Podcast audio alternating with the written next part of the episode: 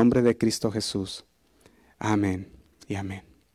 Y bueno, yo veía, hermanos, que con el pasar del tiempo me he dado cuenta que muchos cristianos o muchos creyentes hoy están llenos de doctrinas de hombres. Están llenos de doctrinas de hombres, de métodos de hombres. Y de repente, para poner algunos ejemplos, alguien me platicaba de un pastor que dijo que el bautismo, su bautismo no era válido, ayer que estamos platicando, ¿verdad? Y decía, no, que fíjate que aquel decía que el bautismo no era válido, y ya lo hemos hablado algunas veces, y decían, es que no fue en el nombre de Jesús, fue, te bautizaron en el nombre del Hijo del Padre, del Hijo y del Espíritu Santo, y como no hay Trinidad, dicen ellos, pues entonces no es válido. Y yo me ponía a meditar en la palabra y decía, ¿cómo es posible que un pastor dijera, no hay Trinidad, sino si nosotros podemos ver dentro de la palabra de Dios la Trinidad a flor así brotándonos, ¿verdad? Si usted va a Mateo 18 o 19, se lo leo, nos da un mandamiento de parte de Jesús, lo que le, llaman la gran comisión. Y se recuerda la gran comisión, dice, por tanto, id, ¿y qué? Y haced discípulos a todas las naciones, bautizándolos en el nombre del Padre, del Hijo y del Espíritu Santo. Y yo decía, ellos dicen, no hay, y decían, es que la palabra, la palabra Trinidad no está en la Biblia, dice, tampoco la palabra Biblia, y no por eso no significa que sea verdad, ¿verdad? No sé, que no sea verdad. Vemos ahí un ejemplo, pero también podemos ver ah, en primera de Juan 5, 7, que dice, porque tres son los que dan testimonio en el cielo. ¿Y qué dice? En primera de Juan 5, 7, tres son los que dan testimonio en el cielo, el Padre, el Verbo y el Espíritu Santo. Y estos tres, uno son. Y aquí es donde patinan. Porque dicen, ¿cómo es que son uno y son tres?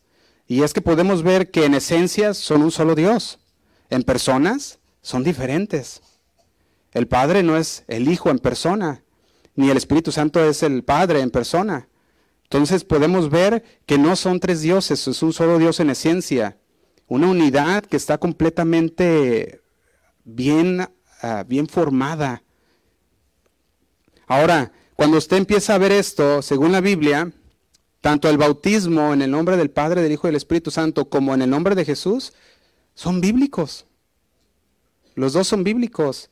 Ahora, la diferencia es uno, fue puesto por el apóstol, ¿verdad? Lo podemos ver también eh, en, Lucas, perdón, ah, no Lucas, podemos ver en Hechos, como Pedro cuando daba ese, en Hechos 2.37, si lo puede seguir conmigo.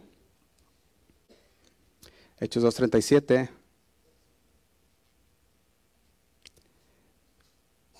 Dice así también.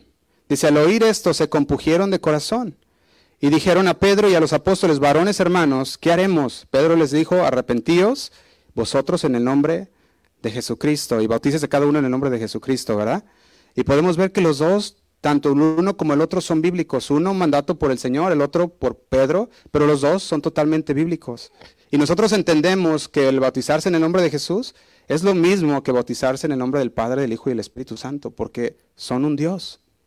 Entonces ahí no hay, ah, no hay nada que, que, decir que porque te bautizaste en este nombre no eres salvo. Aparte que el bautismo no salva. Entonces, ¿para qué, ¿para qué tanto, verdad? Tanto pelea, de contiendas. Pero ¿sabe por qué? Porque son pensamientos de hombres, doctrinas de hombres. Pero cuando usted entra en la palabra y usted mira y lee con el entendimiento, usted dice, no, no, no, esto no está, no es así. Así como hoy se escucha también de los diezmos y de las ofrendas, ¿verdad? Y, de repente se dicen de los diezmos y de las ofrendas, no, no, no, es que ya, que ya no, y que ya eso es de, eso es de, la ley. Y bueno, en parte era de la ley, pero ahora estamos bajo la gracia también.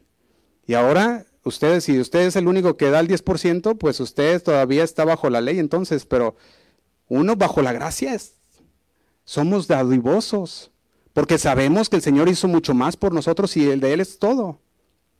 Pero ahora se enfocan mucho en que en eso, ¿verdad? Que es de la ley, que no es de la ley. Y yo lo, yo lo que digo y veo en la palabra de Dios es que el Señor veía lo que las personas daban. Recuerden aquella mujer que de repente dio una monedita y el Señor le dijo, ella dio más que todos.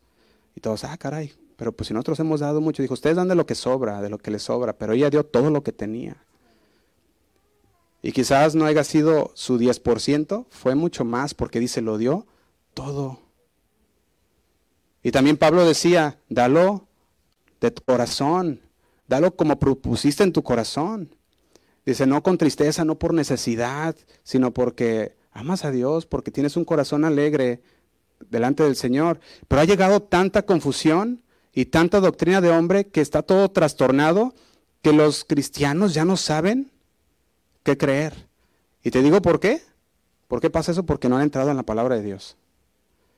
Porque la palabra de Dios dice que los niños son movidos por cada viento de doctrina. Pero los que están firmes en la palabra de Dios, no.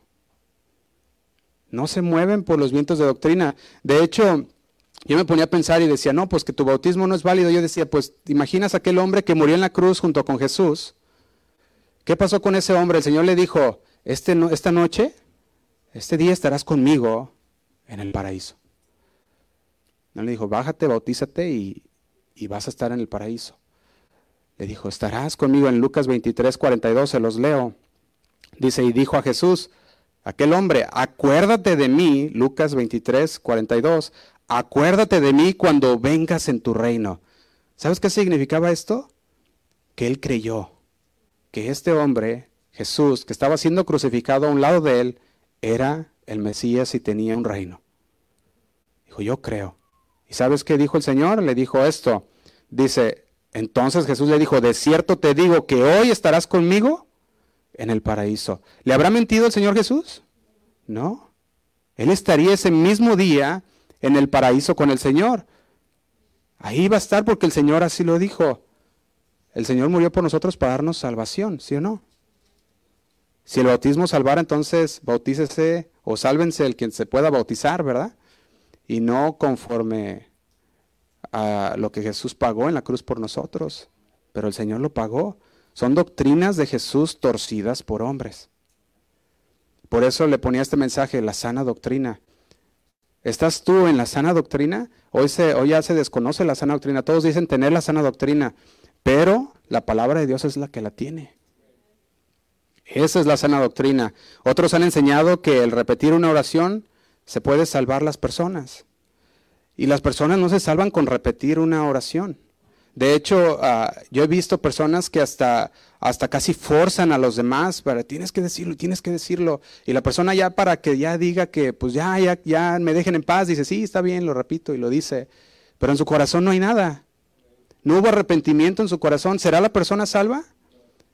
Entonces, la persona debe de haber un arrepentimiento. Vaya conmigo otra vez a Hechos 2.37 y vea lo que dice en Hechos 2.37. Dice así. Dice, al oír esto, ¿qué oyó? Oyeron el Evangelio de la palabra, la palabra de Dios, oyeron el Evangelio de Jesús. Y cuando ellos oyeron esto, ¿qué pasó? Dice, se, Hechos 2.37, se compugieron de corazón. Fíjate la palabra ahí, compugieron de corazón. Hechos 2.37. Aquí la palabra compugieron viene del griego katanizomai, que significa fueron perforados. ¿Te imaginas? Escuchar la palabra de tal manera que te perfora. Estamos hablando que eres afectado, eres conmovido profundamente, agudamente. Ellos fueron perforados con la palabra de Dios. ¿Y sabes qué hicieron? Dice, y dijeron a Pedro y a los otros apóstoles, varones, hermanos, ¿qué haremos? Dinos, ¿cómo? Y Pedro les dijo, vamos a hacer una oración. No, les dijo, arrepiéntanse. ¿Sabes qué significa esta palabra? Viene de la palabra matononeo, que significa reconsideren. Significa tengan uh, voltiense a 180 grados. Si ibas para el norte, ahora vas a caminar para el sur. Ahora vas a caminar para con el Señor. Arrepiéntete. Esto es un cambio de corazón, eso es un cambio en tu mente. También dice, y bautícese cada uno de vosotros en el nombre de Jesús. ¿Sabes qué significa esto? Cuando le dice, bautícese cada uno en el nombre de Jesús, aquí le estaba diciendo, Ah, no sé si ustedes hayan, hayan, estudiado un poco más del bautismo, pero el bautismo, cuando se mete a fondo, viene del griego baptizo, que significa lavar completamente mojado, un sumergimiento total. Y cuando está hablando aquí, el bautismo no fue inventado por los cristianos. El bautismo ya era, era algo que significaba, o era teológicamente, el bautismo se podía definir como un acto de asociación. Muchas personas, cuando se asociaban a una religión, los bautizaban. Por ejemplo, los judíos, cuando ellos decían no, a, que alguien, una persona quería hacerse judía, los bautizaban también. Y el bautismo era un acto de asociación.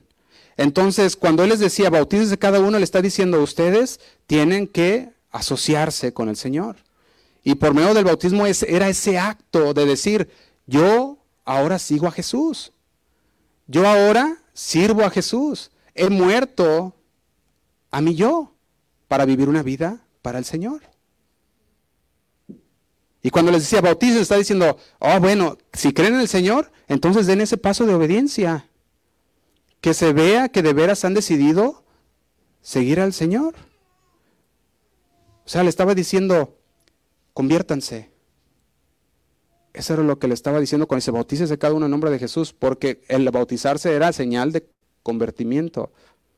La persona se, se ve convertido, se ve asociado. Por eso, bíblicamente el bautismo se asocia el creyente con la unión con Cristo. El bautismo es un nuevo nacimiento, es la obediencia, es el arrepentimiento de decir, yo me he convertido al Señor. Entonces cuando les decía, bautícense, era un acto de asociación con Cristo. ¿Y quién salva? Cristo. No era el agua. Cristo, la unión con Cristo traía salvación. Y como traía salvación, traía perdón. ¿De qué? De los pecados. Porque había una creencia en el Salvador. Y el Señor dice, todo el que cree en mí, ¿qué dice? será salvo. Ahora, nosotros podemos ver en Gálatas 3, el apóstol Pablo enseñó claramente que nosotros recibimos al Espíritu Santo en el momento que creemos en Jesucristo como nuestro Salvador. Usted cree en el Señor, usted ha recibido el Espíritu Santo en el Señor, en, su, corazón, en su vida. Fíjate, Gálatas 3, versículo 1, ¿cómo les hablaba el apóstol Pablo a los, eh, Pablo a los Gálatas? Le decía de la siguiente manera, de hecho, en unas, en unas Biblias en sus títulos dice, el Espíritu se recibe por la fe. No sé si su título en su Biblia dice eso. Pero en Gálatas 3.1 dice, oh Gálatas insensatos. Dice, ¿quién os fascinó? ¿Quién os engañó para no obedecer a la verdad? A la sana doctrina, a vosotros antes cuyos ojos Jesucristo ya fue presentado claramente entre vosotros como crucificado. Y dice el 2, esto solo quiero saber de vosotros, se nomás dígame una cosa, Gálatas le decía, ¿recibiste el Espíritu Santo por las obras de la ley o por el oír con fe? ¿O porque creíste? ¿Cómo recibiste? Y les dice el 3, ¿tan necios sois? Habiendo comenzado por el Espíritu, ahora vas a acabar por la carne. Y dice el 4, ¿tantas cosas habéis padecido en vano? Y dice, si es que realmente fue en vano, Aquel pues que os suministra el Espíritu y hace maravillas entre vosotros, ¿lo hace por las obras de la ley o por, o por el oír con fe? Le decía una, una pregunta retórica. Es por creer. Porque fíjate en el versículo 6 les dice, así Abraham creyó a quién? A Dios y, fue, y le fue contado por justicia. Y dice el 7, saber por tanto que los que son de la fe, estos son hijos de Abraham. Y la escritura, previendo que Dios había de justificar por la fe a los gentiles, dio de antemano la buena nueva a Abraham, diciendo, en ti serán benditas todas las naciones, de modo que los de la fe son bendecidos con el creyente Abraham. La fe, el creer en el Señor. También 1 Corintios 12, 13 declara de la siguiente manera. Dice, porque por un solo espíritu fuimos todos bautizados en un cuerpo, sean judíos o griegos, sean esclavos o libres, y a todos se nos dio a beber de un mismo espíritu. A todos se nos dio a beber de un mismo espíritu. Dices, un espíritu fuimos todos bautizados en un cuerpo. Romanos 8, 9, se los leo también, lo puede leer en su Biblia. Nos dice también que si una persona no tiene al Espíritu Santo, no pertenece a Cristo, dice el 9. Mas vosotros no vivís según la carne, sino según el Espíritu. Si es que el Espíritu de Dios mora en vosotros. Y si alguno no tiene el Espíritu de Cristo, no es de Él. Fíjate, el bautismo es un mandato de Dios, ¿sí o no? Y lo hacemos, porque de hecho el bautismo es, es uno de los dos sacramentos que todavía la iglesia sigue participando y sigue haciendo. Pero por ningún motivo debemos pensar que se imparte gracia por medio de hacerlo. No tiene un poder salvador. Es un paso de obediencia al Señor, de asociarnos con el Señor, de recordar el sacrificio de Dios por nosotros cuando tomamos también la Santa Cena. En Efesios 1.13 dice de la siguiente manera, Efesios capítulo 1, versículo 13 dice, el Espíritu Santo es el sello, dice el versículo 13, en él, en él también vosotros, habiendo que oído la palabra de verdad, el evangelio de vuestra salvación, y habiendo que creído en él, fuiste sellados con el Espíritu Santo de la promesa. ¿Cuántos han creído en el Señor? Usted ha sido sellado por el Espíritu Santo de la promesa. Y dice el 14 que, que es las arras de nuestra herencia o sea, es un adelanto de la herencia que tenemos con Cristo. El Señor dice, este es mi adelanto, es mi Espíritu Santo quien te guiará a toda verdad, quien hablará las cosas que ha oído de mí y de mi Padre. Te las va a hablar y tú las vas a conocer y vas a poder ser guiado. Y esa es la arra de tu herencia, dice, hasta la rendición de la posición adquirida, hasta que lleguemos con el Señor y podamos adquirir aquella herencia que Dios nos prometió, dice, para alabanza de su gloria. Por eso, hermanos, el Evangelio anunciado y la persona que cree es salva. Por eso debemos predicar la palabra de Dios. Por eso nunca debemos callarnos la palabra de Dios. Porque la persona que escucha, dice la palabra de Dios también, que la palabra nunca regresa vacía. Usted habla la palabra de Dios y la palabra va a ser el trabajo en el corazón de la persona. Usted no trate de convencer a nadie, el Espíritu lo convence. Usted solamente hable la palabra de Dios y el Espíritu hace su trabajo en la persona. El Evangelio anunciado también lo podemos ver en Juan 3:16. Porque de tal manera amó Dios al mundo que ha dado a su Hijo unigénito. ¿Para qué?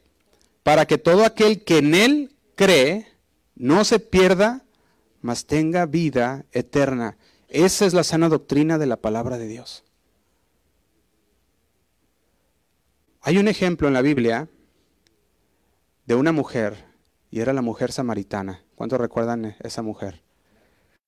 La mujer samaritana estaba en aquel pozo de Abraham, dice que estaba ahí sacando agua, y mientras sacaba aquella agua, ¿qué pasó? Dice que se acercó Jesús y le dijo, tengo sed, dame, dame de beber. Y le dice, no, pero si los samaritanos y los judíos no nos llevamos, ¿cómo me pides a mí agua?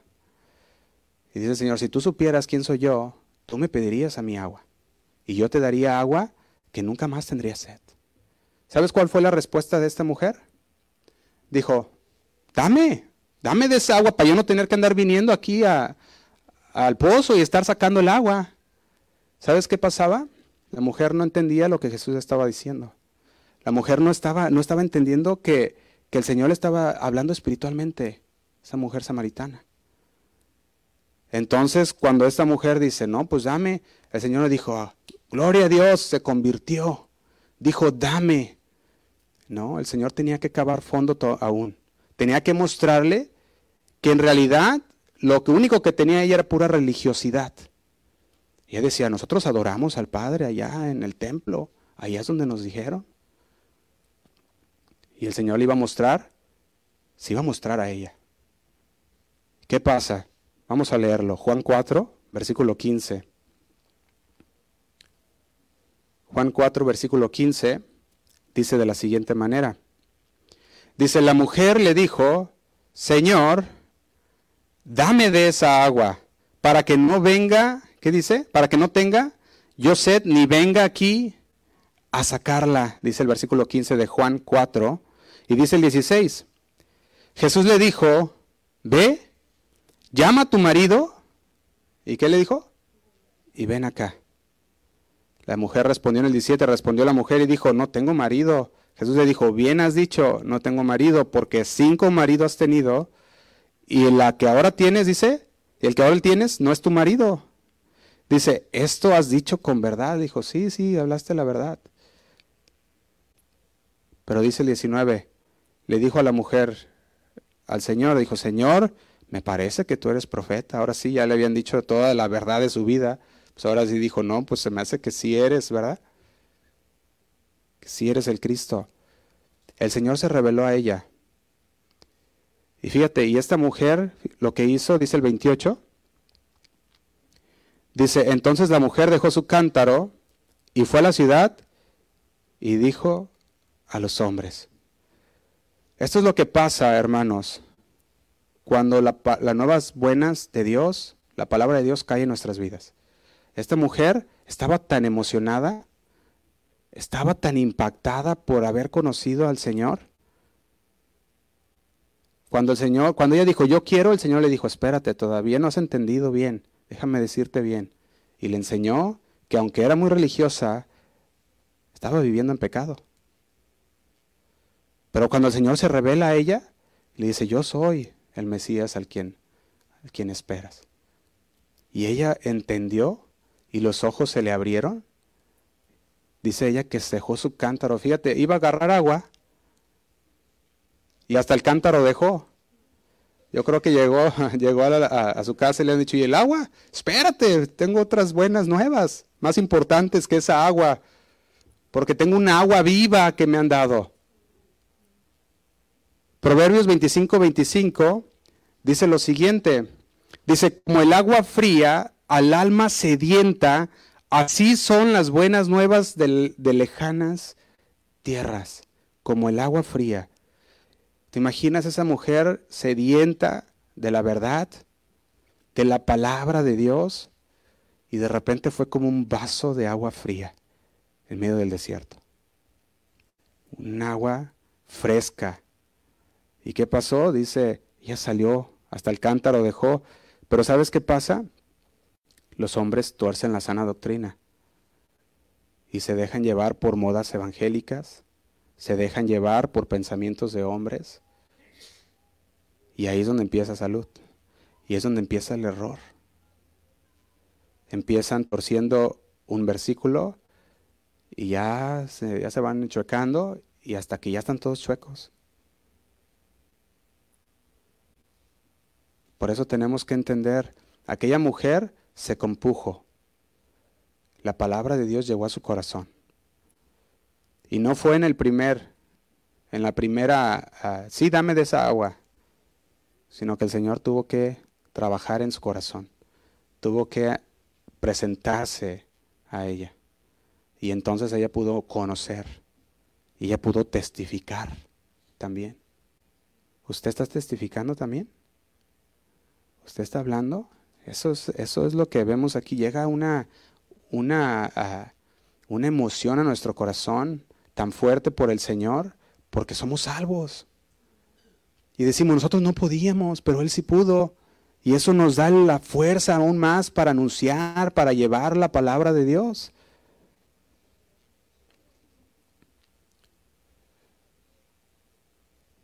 Había otra, otro ejemplo que ponía sobre aquellas doctrinas torcidas y había una persona que, que esta persona no la dejaban bautizarse porque estaba en pecado.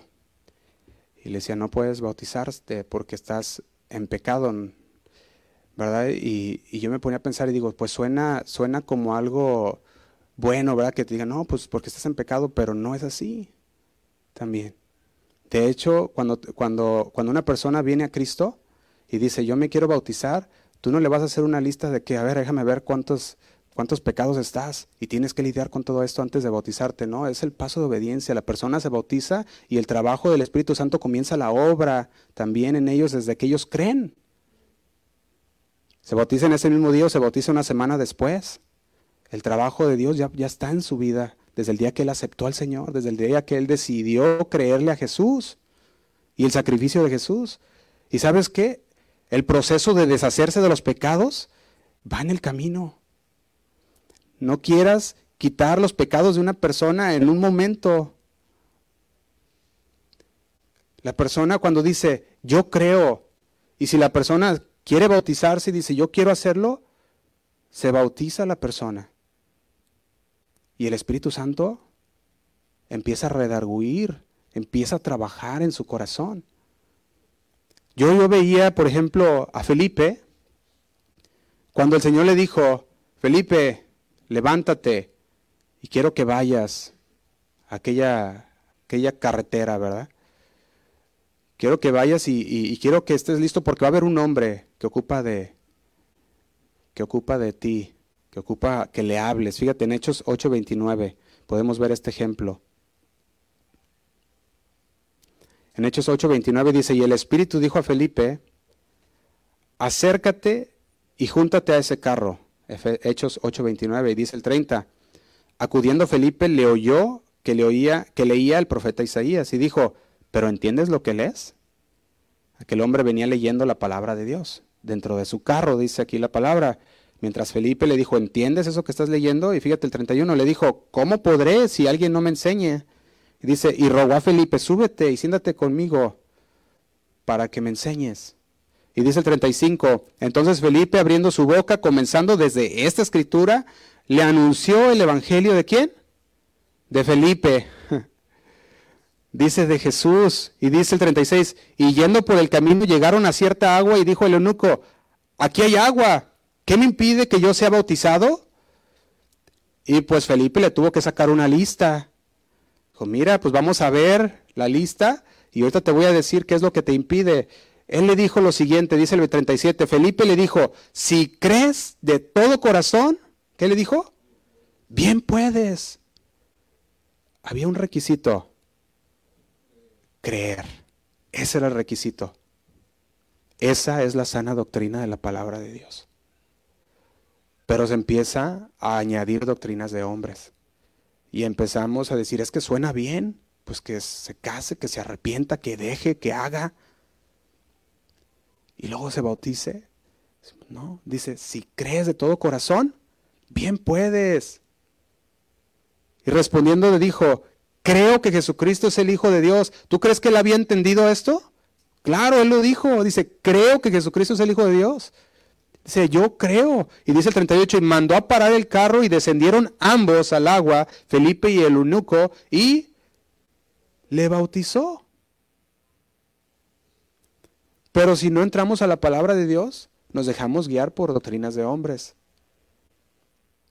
Y perdemos la oportunidad que Dios quiere hacer en la persona en ese momento. En una ocasión vinieron los fariseos a bautizarse, ¿recuerdan eso? Y Juan el Bautista les dio un regañadón. Mateo 8, Mateo 3, 8, les dijo a ellos lo siguiente. Les dijo, haced pues que frutos dignos de arrepentimiento.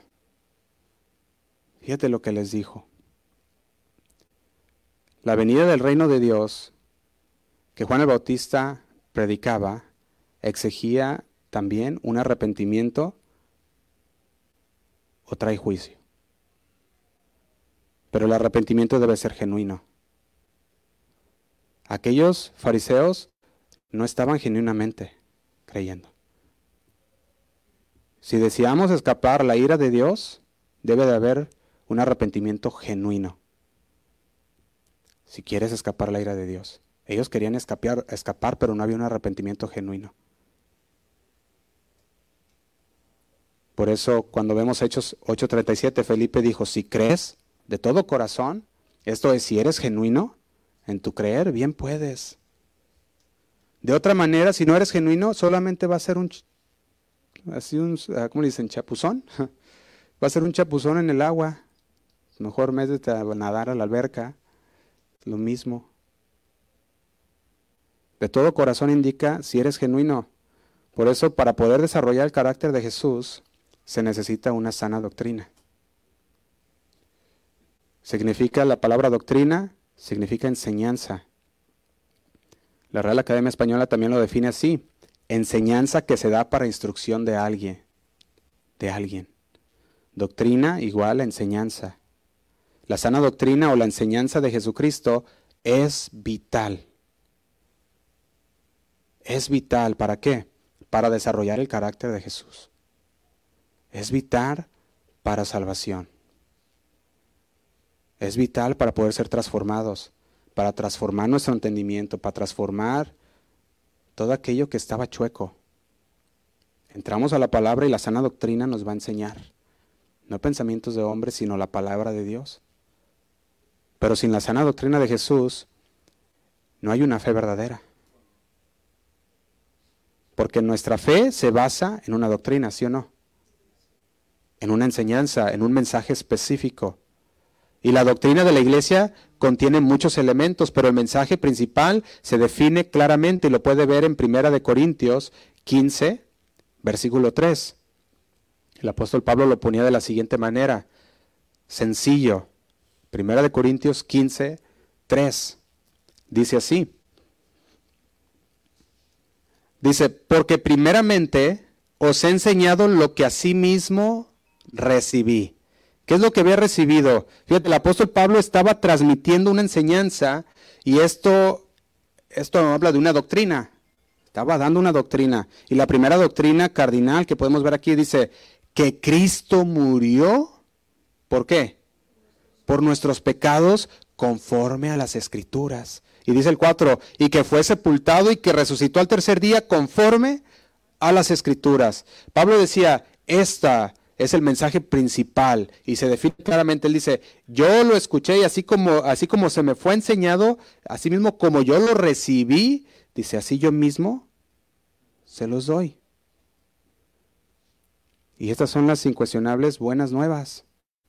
¿Cuáles? Dice ahí que Cristo murió por nuestros pecados conforme a las escrituras, que fue sepultado y que resucitó al tercer día conforme a las escrituras. Y estas son de vital importancia para el creyente. Para aquel que quiere formar el carácter de Cristo en su vida. Cualquier doctrina o enseñanza que cambie estas bases vitales, ya empezó mal. Y no sería una sana doctrina, sino una falsa o una doctrina torcida cuando se cambian estas bases. Doctrina adulterada también podríamos decirlo. Cambiar ese mensaje sería cambiar la base de la fe. Lo que haría que cambiemos a Cristo por algo diferente. Como muchos lo hacen, lo cambian por muchas cosas. Así que si usted se le ha enseñado que María lo salva, pues ya empezamos mal. Si usted se le ha enseñado que Buda lo salva, pues ya empezamos mal o que el niño de Atocha, ¿verdad? Que limpia sus pecados o que le hace milagros, ya empezamos mal. O que Mohammed, como hoy se dice muchos ah, por ahí, o Alá. Y no estamos, si estamos atendiendo a esas cosas, no estamos escuchando una sana doctrina de la palabra de Dios, lo que la Biblia nos enseña y de cuál depende también nuestro destino eterno. Porque usted depende de tomar, si usted no toma una buena decisión basada en la sana doctrina, entonces sus pensamientos van a estar por todos lados. Vaya conmigo a Tito, capítulo 1, versículo 10, y veamos una exhortación que le daba el apóstol Pablo a este, a este pastor Tito, que estaba pastoreando una iglesia y le advertía de que hombres, que los hombres hablaban muchas cosas y que no tenía nada que ver con la fe cristiana también. Y estaban dentro de la iglesia. Fíjate lo que dice Tito 1.10. Dice, porque hay aún muchos contumaces, habladores de qué? De vanidades y engañadores. Y luego dice, mayormente los de la circuncisión. Fíjate, todavía les decía, como, como no digo nombres, pero acá, mira, ¿verdad? Les decía, los de aquellos, ¿verdad? Y fíjate lo que dice el 11. Dice, a los cuales es preciso tapar la boca, que trastornan, ¿qué? Casas enteras, enseñando por ganancia deshonesta lo que no conviene. Y fíjate lo que dice el 12, Uno de ellos, su propio profeta, dijo, los cretenses, siempre mentirosos, malas bestias, glotones, ociosos. Fíjate cómo les decía. Luego dice el 13, este testimonio es verdadero. Por tanto, dice, repréndelos duramente para que sean qué? Sanos en la fe. Le decía a Tito, Tito, tienes que reprenderlos fuertemente para que sean sanos. Y dice el 14, no atendiendo a fábulas judaicas. Dice, ni a mandamientos de hombres que se apartan de qué cosa? De la verdad, de la sana doctrina, de la palabra de Dios. Dice, no atendiendo a esas fábulas, no a cuentos, no a mandamientos de hombres que ellos se inventan. Pablo también advirtió de este peligro y le da una instrucción a Tito y le dice en el versículo 13, repréndelos duramente para que sean sanos en la fe. Repréndelos significa corrígelos, amonéstalos duramente con firmeza para que sean sanos. Es importante que un seguidor de Jesús tenga una fe sana, pero también una doctrina, una enseñanza sana. No puede haber una fe sana sin una doctrina sana. Espiritualmente también hay una analogía, porque la doctrina mala trae fe torcida. Doctrina mala, fe falsa o deforme. ¿Y de qué manera se tuerce la fe? Cuando atendían a fábulas, dice el versículo 14. Dice, no atendiendo a fábulas judaicas, ni a mandamientos de hombres que se apartan de la verdad, que se apartan de la verdad del Evangelio. Y les decía esta advertencia a Tito, la cual es muy actual para nosotros también. Entonces, si tú quieres desarrollar el carácter de Cristo, primeramente tienes que asegurarte que estás recibiendo una sana doctrina. Tienes que asegurarte que estás recibiendo la palabra de Dios y la compruebas con tu Biblia, porque Dios sigue advirtiéndonos sobre cerca de esos hombres que hablan muchas cosas que pueden perjudicar, dañar la fe de los cristianos. Y yo le puedo contar ah, lo que llevamos aquí, cuántas personas no han llegado con tantos pensamientos. Y cuántas veces el Señor nos ha corregido con su palabra. Y podemos ver y, ay, es el Señor, sí es cierto, esto es lo que dice el Señor. Y Dios sigue moldeando, moldeándonos a su carácter. Fíjate, Pablo antes de morir le dijo a Timoteo, 2 de Timoteo 4:7,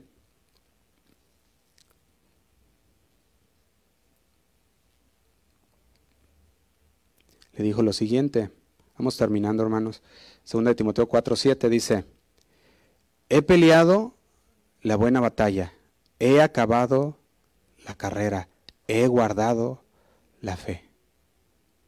Él defendió las verdades del Evangelio como la fuente de su fe. Qué importante es eso. Él dice, he guardado la fe. Y el cristianismo bíblico hace afirmaciones muy claras. Por ejemplo, la salvación viene por el creer. ¿La qué? En la persona, en la obra de Cristo. ¿Está de acuerdo? Eso es lo que la palabra de Dios dice para que todo aquel que en él cree no se pierda, mas tenga vida eterna. Ahora, si usted quiere amendar o cambiar o transformar esa verdad, usted ya está torciendo la sana doctrina. Y no se puede, la palabra de Dios no se puede reinterpretar, no se puede modificar, no se puede corregir. De hecho, hasta ahí la palabra de Dios mismo nos dice, hay de aquel que le agregue le quite. Hay de aquel. Jesús dijo, el cielo y la tierra pasarán, pero mis palabras no pasarán. Mateo 24, 35. Entonces el cristianismo bíblico se fundamenta en verdades que son sólidas, en la palabra de Dios, que están expresadas en las escrituras. Si yo vengo y le digo, es que el Señor me reveló y no lo encuentra en la escritura, entonces pensamientos de hombres. No haga caso. Para desarrollar el carácter de Jesús es necesario tener una sana doctrina, dijimos, conocer y tener las enseñanzas de Jesús, de su palabra. Y nuestro espíritu necesita ser alimentado con la verdad como nuestro cuerpo necesita ser alimentado también. Y si usted alimenta su cuerpo con pura pizza, rápido se va a ir a conocer al Señor. Pero si alimenta su espíritu con las verdades, así como alimenta su cuerpo con muchas cosas que le nutren, entonces ¿qué va a pasar? Usted va a ser una persona sana, una persona que, que espiritualmente va a crecer con fuerza, con conocimiento, con un buen cimiento. Por eso es necesaria. Ahora nosotros tenemos que ver cómo Pablo también exhorta a Timoteo antes de terminar en 2 Timoteo 1:13.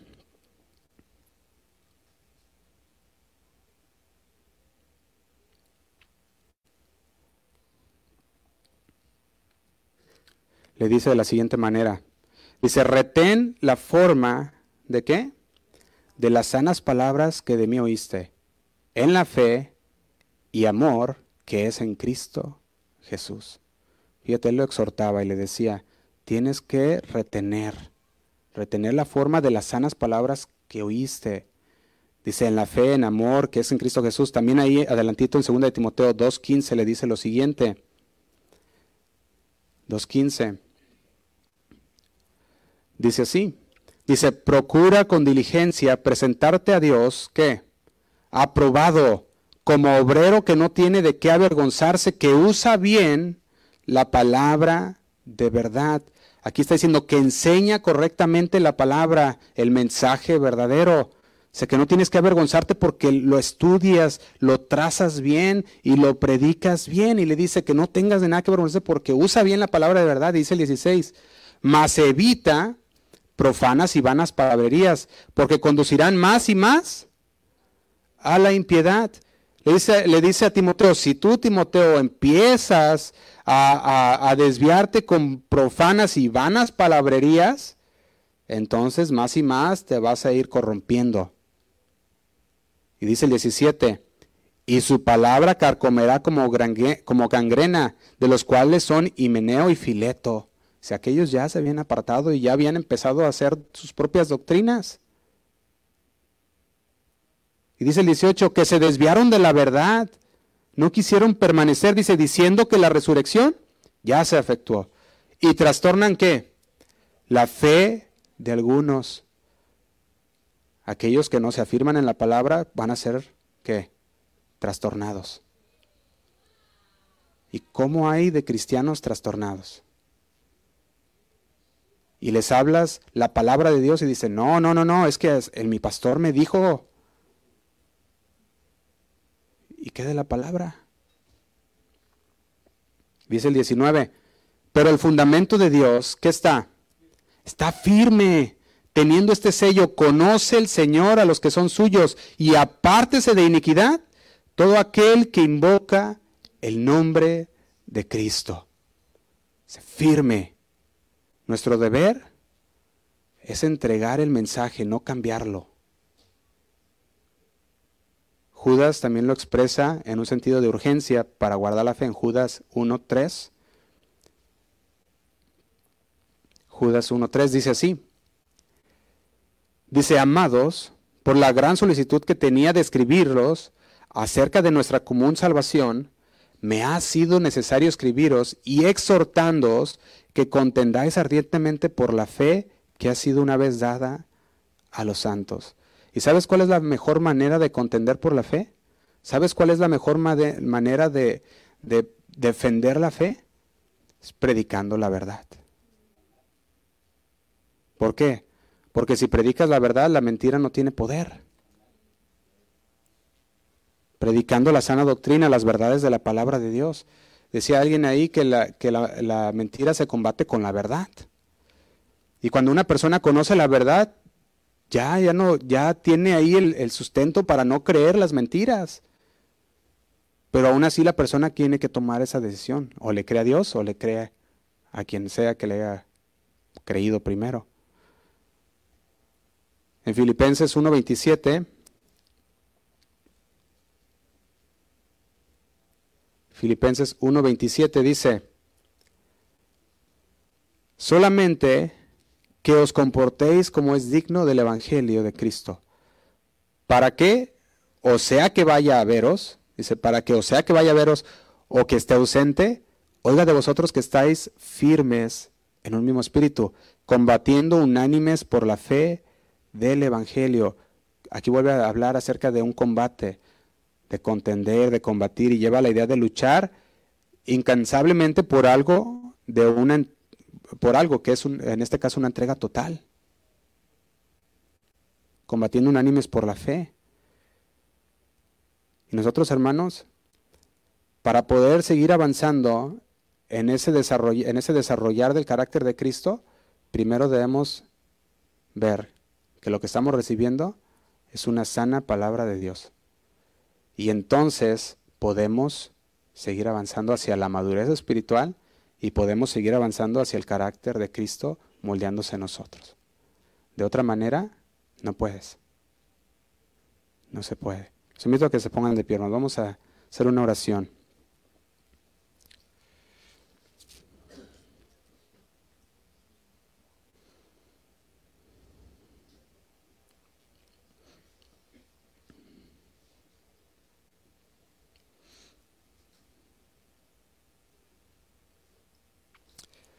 El Señor pide de nosotros que si queremos ser de acuerdo a su carácter, entonces nosotros tenemos que dejarnos formar por medio de su palabra.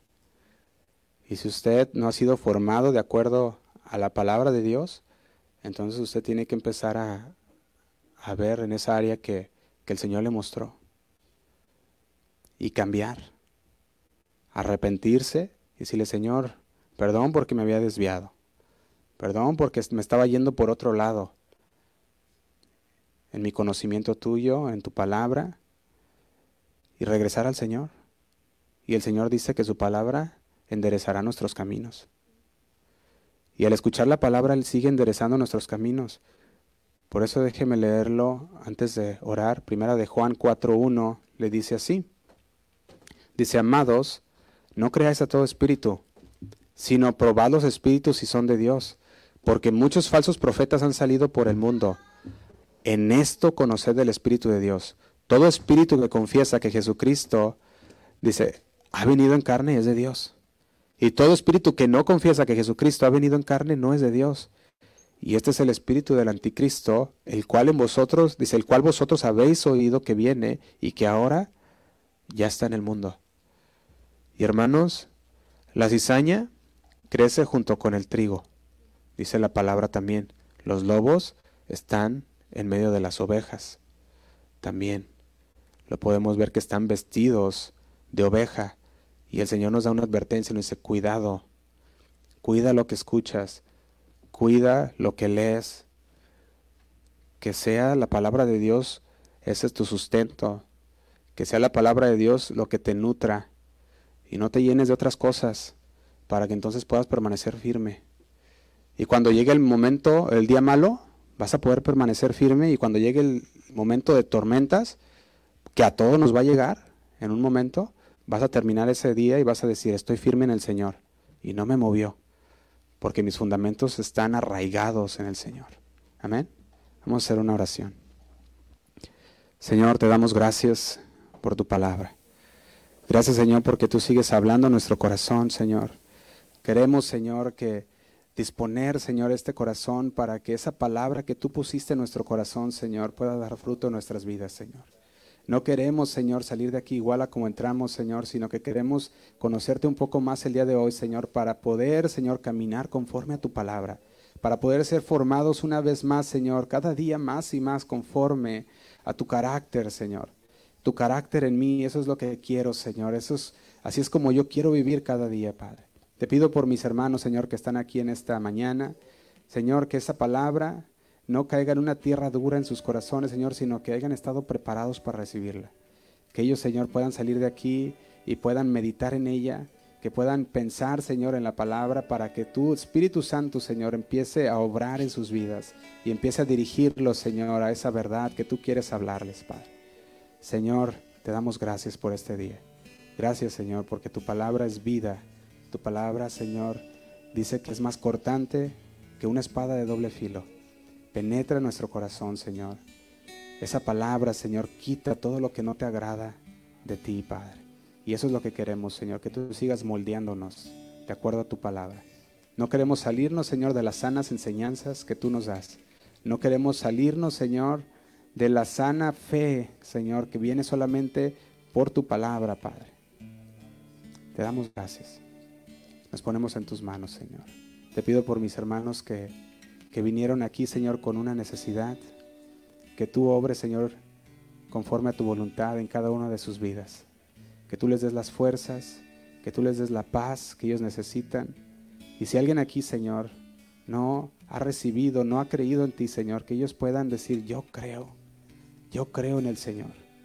Que ellos puedan, Señor, salir convencidos de que tú, Señor, has hablado a sus vidas. Ellos puedan tomar una decisión. Una decisión, Señor, no manipulada, sino que viene de su corazón, Señor. Te damos gracias por sus vidas. Gracias, Señor. Nos ponemos en tus manos. En el nombre de Cristo Jesús. Amén. Y amén. Gracias, Señor. Dios les bendiga, hermanos. Oh Cristo me separará de tu amor. Tú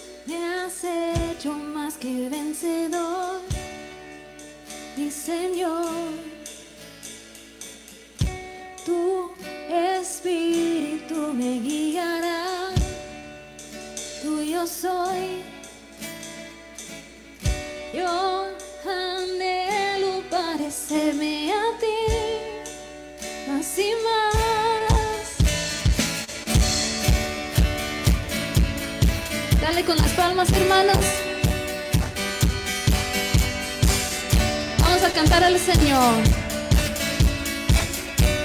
para que forma su carácter nosotros. Nada, oh Cristo, me separará de tu amor. Tú me has hecho más que vencedor, mi Señor.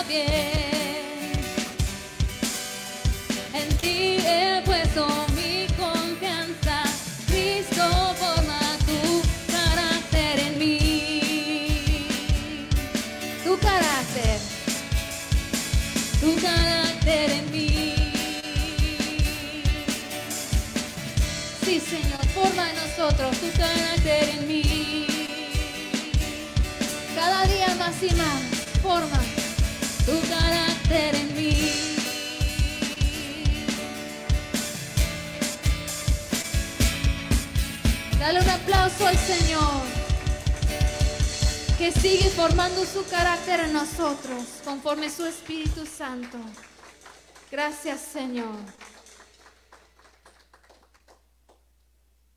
Dios les bendiga, hermanos. Vamos a cantar un canto más.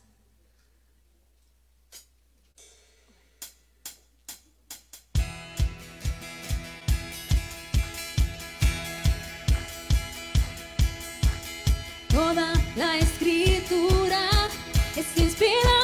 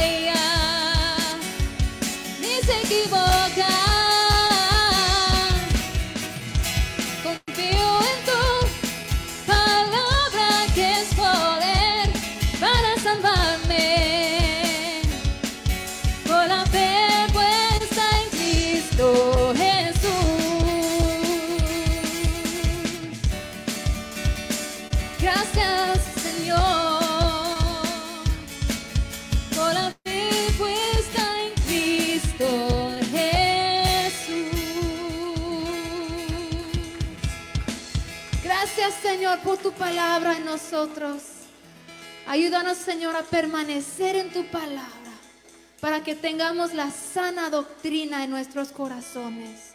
Siempre gracias, Señor. Cambia nuestro carácter para que seamos conforme a tu imagen, conforme a tu, a tu espíritu y a tu carácter, Padre. En el nombre de Cristo Jesús. Amén. Y amén. Bienvenido a casa. Es un honor tenerte con nosotros. Nuestra misión es glorificar a Dios en todo y equipar a las personas para seguir a Cristo a través de la predicación de la sana doctrina. Porque para nosotros, la Biblia es nuestra única regla, toda suficiente, de fe y conducta. Casa de Oración Fresno es casa de Dios y casa de usted también. Visítanos al 3347 al norte de la Avenida Cedar, en Fresno, California. Servicios los domingos a las 11 a.m. y jueves a las 7 p.m. Te esperamos.